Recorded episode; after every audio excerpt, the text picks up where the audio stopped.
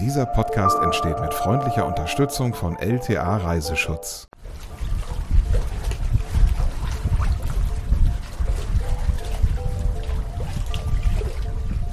Die Malediven, das ist kristallklares Wasser, Fische, die um Korallen herumschwimmen und die freundlichen, offenherzigen Malediverinnen und Malediver. Einen davon hat Tom bei seinen Recherchen in dem Urlaubsland getroffen. Ali Farouk, den kennt ihr ja auch schon aus der Episode hier zur Maledivenreise. Er ist Hotelmanager im Resort Korumba. LTA Reiseschutz präsentiert euch diese Bonus-Episode. Euch erwartet ein ausführliches Interview über die Anfänge im Tourismus, über den Klimaschutz und mit der Frage nach dem ultimativen Geheimtipp für Malediven-Urlauberinnen und Urlauber. Hier, wo alles begann, die Insel Kurumba. 1972 hat hier das erste Ferienressort der Malediven eröffnet. Seitdem hat sich einiges getan und was, das bespreche ich heute mit Ali Farouk, der 2002, also vor über 20 Jahren hier angefangen hat, sich vom Praktikanten hochgearbeitet hat zum Ressortmanager, der hier fast alles leitet. So Ali, what would you say in all these years, what has changed the most if you look back? When I first joined this industry back in early 2000, you know, and now when you look at as a destination, I think Maldives uh, has done a tremendous, uh, you know, improvement. So many um, luxury five-star resorts opened uh, within the past, you know, 10, 15 years time. Everyone is now opening five-star. Die wichtigste Veränderung, es hat sich viel mehr im Luxusbereich getan. Es haben immer mehr Fünf-Sterne-Ressorts aufgemacht. So, what would you say is the typical guest that comes to the Maldives? You know them all. Mainly Maldives uh, was, I mean, anyway, the first tourists who started uh, visiting Maldives are the Italians. And then after that, you know, it started from the Europe itself, you know, Swedish, German, Austrian, you know, uh, and then now British. Maldives was uh, very much a European, uh, you know, destination for a long time. So that means uh, 70s, 80s, and then on late 90s only Maldives was exposed to the other parts of the world. You know, now Maldives is open to the whole world. If you look at now, you will see Europeans and, and, and the Russians are one of the main markets here in the Maldives now. Früher Ganz am Anfang sind es vor allem Europäer gewesen, die hierher gekommen sind. Das ist auch über viele Jahrzehnte so geblieben. Jetzt haben sich die Malediven auch geöffnet, sagt Ali, für andere Märkte. Insbesondere Russland ist zum Beispiel dabei, aber auch im Prinzip die ganze Welt ist jetzt hier zu Gast. Am Anfang, 1972, da waren es zum ersten Mal Italiener, die hierher gereist sind. Und kurz darauf wurde das erste Ressort eröffnet. Und darauf blicken wir jetzt ein bisschen zurück. When the first resort opened in 1972, how do we have to imagine life in this resort back then? Well, uh, the Maldivian tourism came up from a very humble beginning, where it was, I, I think, from, from the United Nations. You know, it was they they did some uh, some sort of uh, you know studies here within the within early. Uh, um, 70s and late 60s you know about about any sort of industries you know that can that can be in Maldives and then one of the area that they were looking into is you know is there any possibility to to develop tourism in the Maldives you know and then they were all around the Maldives they travel all over the Maldives and they they went back to the UN headquarters and they told you know on their report it was very clearly mentioned that tourism will not be possible in the Maldives due to the geographical challenges and everything. But everything was changed by few Maldivian visionaries that they made, you know, impossible possible, you know. Ja, eine Gruppe von Pionieren hat damals in den 70er Jahren dafür gesorgt, dass sich hier auf den Malediven überhaupt eine Tourismuskultur entwickeln kann. Denn vorher gab es da große Vorbehalte. Das wurde zusammen mit den Vereinten Nationen diskutiert. Tourismus sei auf den Malediven überhaupt nicht möglich, hat es da geheißen. Das wissen wir heute ist ganz anders. Und die Menschen erfreuen sich hier vieler Aktivitäten. Darauf können wir noch etwas näher eingehen. We had already talked about the typical guests. Now, what is the experience that they seek to have in the Maldives? I think the main thing is is our natural beauty. Uh, I think everyone who comes to the Maldives, you know, come here to enjoy with nature. These crystal clear waters, these white sandy beaches, and the temperature here. We have 365 days summer. there is there is something. I mean, the tourists look for privacy. Maldives is the best destination. These small islands is exclusively only for the tourist. It's not open for, for others, no visitors or nothing. So um, in, in the Maldives, this resort concept is, I think, it's very unique when you compare to the other destinations in the Maldives. You know, Maldivian resorts islands are very, very private. Ja, wer hierher reist, der möchte kristallklares Wasser haben, der möchte aber auch den ewigen Sommer haben, die konstant hohen Temperaturen, 365 Tage im Jahr und der typische Maledivenbesucher, der schätzt natürlich auch seine Privatsphäre hier auf diesen Inseln, die wirklich nur für Besucher da sind und dadurch auch ein großes Stück Exklusivität garantieren. Nicht unbedingt, wie sagen wir mal, auf Mallorca im Betonbunker. Let's talk about the state of Kurumba today. What would you say is the activities that people look for the most? Kurumba is actually a very first five star resort open in the Maldives. The construction, the design, the architect, everything was actually done by the European architect. You know, it was a German architect and a German engineers who, you know, who did the project of Kurumba back then, you know, in '86. And uh, according to my knowledge, um, there is uh, this is this was actually one of the first project that was led by uh, the European engineers here in the Maldives there is history. And then again um, after that we have we have gone through a major innovation in 2003 and 4 so kurumba was a complete different look for kurumba. As you can see now kurumba is still one of the most iconic property in the maldives. If you look at if you look at as a guest point of view you have everything basically here. Starting from um, our transfers you know from airport to kurumba we have we have all our uh, transfers are semi-luxury. We have seven restaurants here in, in, in the island. We have four bars here. We have I mean full scope water sports uh, facilities available here. We have a Paddy Dive Center. Uh, we have one of the best spa in the Maldives. We have here. You know, um, we have full scale kids club here. You know, not only kids. You know, targeting to the teens, and there are so many activities that we do here. Das Erbe einer alten Zeit. Hier hat ein deutscher Architekt seinerzeit die Gebäude ersonnen. Die wurden natürlich zwischenzeitlich auch mal renoviert. Es ist nicht so, als wäre das jetzt hier ein altes, runtergekommenes Hotel. Und da sind jede Menge Möglichkeiten für äh, Dinge, die man in der Freizeit machen kann. Ja, tauchen, schwimmen. Es ist eine lange Liste und insbesondere Familien sind hier auf dem Vorsprung. Es gibt eine ganztägige Kinderbetreuung. Und das ist ja auch ein interessantes Thema. Fernreisen mit Familien, nicht immer einfach. So, traveling with the whole family from Europe can be a, a real chore, like the long flight and such. What do you do to make life easier for families? Our proximity to the airport, I think it is one of the biggest advantage that, that families will have because we will guarantee the time that you come out from, from the airport terminal. You can go to your room in maximum 45 minutes time. Uh, you know coming from a long flight from europe you know continuous 8 9 or 10 hours you know the first thing that you want you, you just want to go and relax in your room. Not to take another flight not to wait for another flight connecting flight.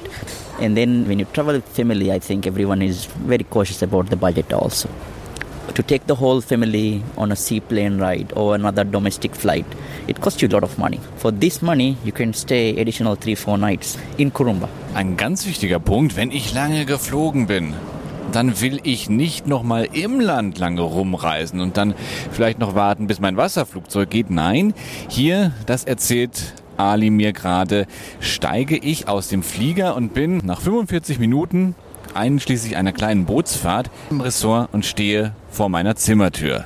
Und dann wird hier genossen. Zum Beispiel auch Tauchen. Let's talk about diving. Would you say that among divers, Kurumba is a great destination too? Luckily, we have very good dive spots all around Kurumba. You know, with I mean, I'm talking about within the radius of 30 minutes by board. Uh, there are more than 15, 20 very good dive sites here, and also our dive school. It's a first dive school actually in the Maldives. So um, we have very experienced instructors, and also, if anyone who comes here, they can experience basically a new dive site every day. Eine große Anzahl an Tauchspots ganz hier in der Nähe, einschließlich einer Tauchschule. Das wird vielen, die sich für diesen Sport begeistern, sicherlich gefallen. Vor allem, weil es dabei ja auch so viele natürliche kleine Paradiese zu entdecken gibt. Momente, in denen man einfach die Natur respektieren lernt. Und diese Natur ist auf den Malediven bedroht durch den Anstieg des Meeresspiegels. Diese Inseln liegen oftmals nur einen Meter über dem Meeresspiegel und diesen Inseln droht der Untergang, wenn es mit dem Klimawandel so weitergeht. There's climate change, there's the rising sea level. How worried are you about what the future holds for you and holds for the Maldives? We all know that global warming is real. you know, and I think uh, Maldives will be one of the first country to you know to be to be affected by this sea you know rising sea level.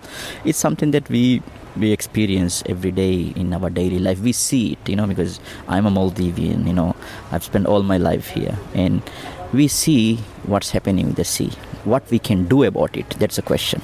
Maldives is not an industrial country uh, we don't do anything to harm this world but because of the actions from developed countries industrial countries i think we suffer uh, this message has to go to the whole world you know and global warming and these things has to be taken seriously otherwise uh, future generations cannot enjoy this beauty it's not fair for them as well we want this to take to generations you know we don't want Maldives to be, you know, underwater within 100 years or 50 years. There are things even Maldivian government, um, everything is doing. You know, they are building safe islands, you know, artificial islands with you know two three meters higher than the normal natural islands. But then uh, the natural beauty is gone. I think with that. So you just said that the mistakes made in the climate crisis were mainly made by the industrialized countries. Given what happens in the tourism industry here, resorts powered by diesel generators, litter being dumped into the sea and sealing the ground with a lot of building structures. So the Maldives themselves really have absolutely no blame to take? I think Maldivian government is also doing a lot. Even Maldivian people are also doing, doing doing quite a lot. And even the industry, if you look at the tourism industry, even if you look at the other industries here, people are heavily investing on solar energies. Uh, to, because those days when it all started, there were not many options. Even if you look at here in this island, we are investing a lot you know on, on, on solar on lead on inverters. Uh, we have to eliminate single use uh, plastics. Actually we have here in the island we have um, uh, glass bottles and we have we have actually um, a bottling plant here that we can produce enough water for the whole island. Der Klimawandel das besorgt Ali als echten Malediver, als jemanden, der hier geboren, aufgewachsen ist, natürlich sehr die Zerstörung seiner eigenen Heimat. Die Schuld dafür sieht er im Wesentlichen bei den Industrieländern, wo natürlich der aller, allergrößte Anteil des CO2-Ausstoßes stattfindet. Die Sorge, sagt er, ist real. Bei den Malediven sieht er weniger Schuld, ob schon natürlich hier auch Probleme existieren. Es gibt kein nationales Stromnetz. Hier wird der Strom hauptsächlich mit Dieselgeneratoren erzeugt.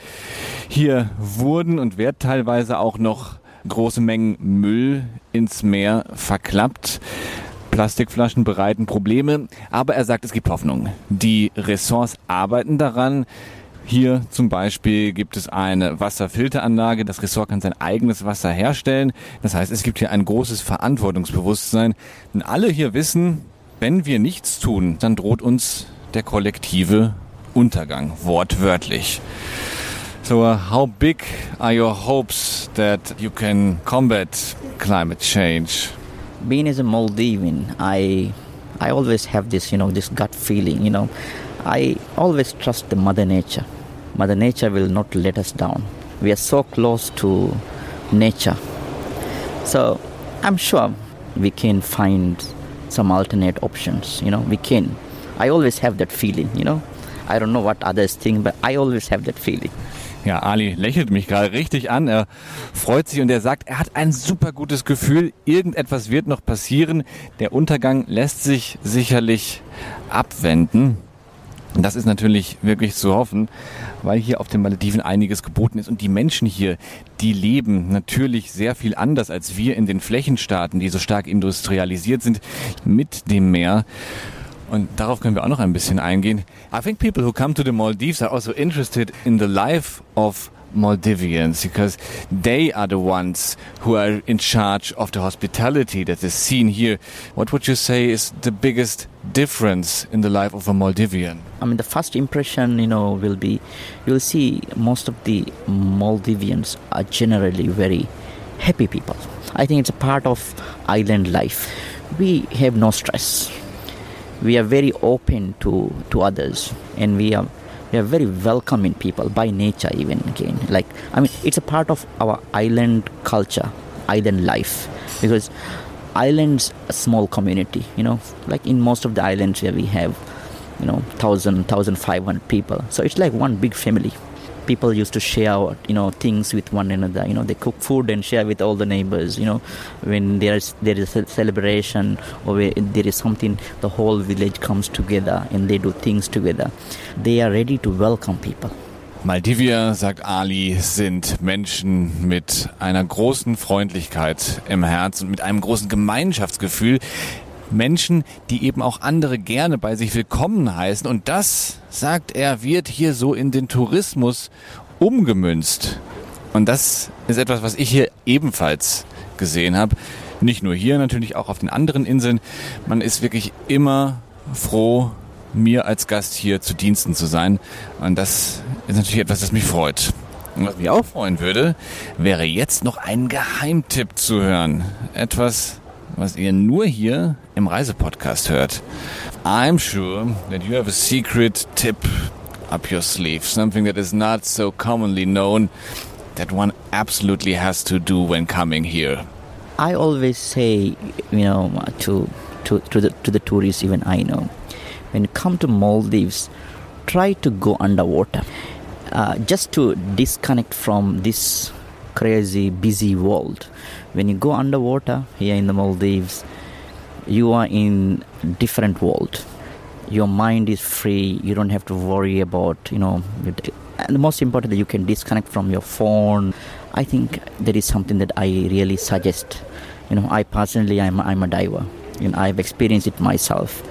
If i have busy week or or, or stressed or anything the first thing that i do is you know i just take that 30 minutes or 45 minutes go down and see all those peaceful marine life how they enjoy you know, their life. Auf den Malediven muss man unbedingt mal tauchen gehen. Zugegebenermaßen nicht der allergeheimste Geheimtipp, aber deswegen kein bisschen weniger wahr.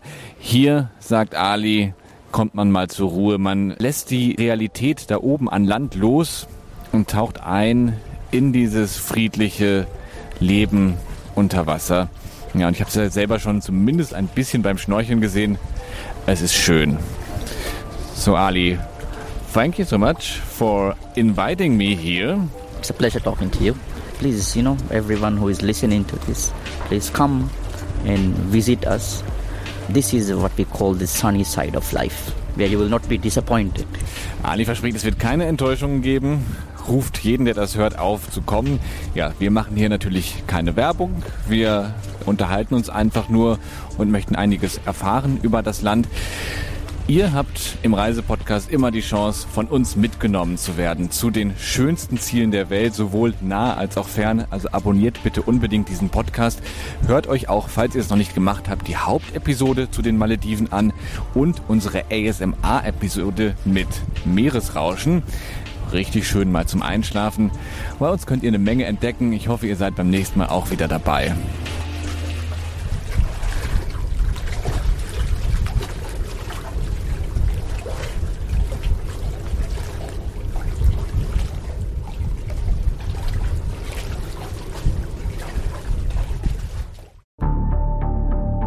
Wie lange kann ein Mörder sein dunkles Geheimnis bewahren? Wann bekommen die Angehörigen Gewissheit und die Opfer Gerechtigkeit? Jedes Jahr werden bei der Polizei rund 100.000 Menschen als vermisst gemeldet. Drei Prozent davon, also 3000 Menschen, bleiben länger als ein Jahr verschwunden. Einige werden nie wieder gesehen. Seit gut drei Jahren arbeitet die Polizei in NRW mit sogenannten Cold Case Units. Das sind Abteilungen, die wirklich nur damit beschäftigt sind, Mordfälle zu bearbeiten, die teilweise seit Jahrzehnten ungeklärt sind. Ich bin Mike Mattis, Radioredakteur und News Anchor und ich spreche mit Ermittlern über diese Fälle. In meinem Podcast Licht ins Dunkel, Cold Cases und ungeklärte Vermisstenfälle von hier beleuchten wir gemeinsam mit Profilern, Staatsanwälten und Mordermittlern Cold Cases und ungeklärte Vermisstenfälle aus ganz Deutschland. Immer in der Hoffnung, dass Angehörige endlich Gewissheit und die Opfer Gerechtigkeit bekommen. Licht ins Dunkel. Cold Cases und ungeklärte Vermisstenfälle von hier. Eine Produktion von Mike Mattis und der Podcastfabrik.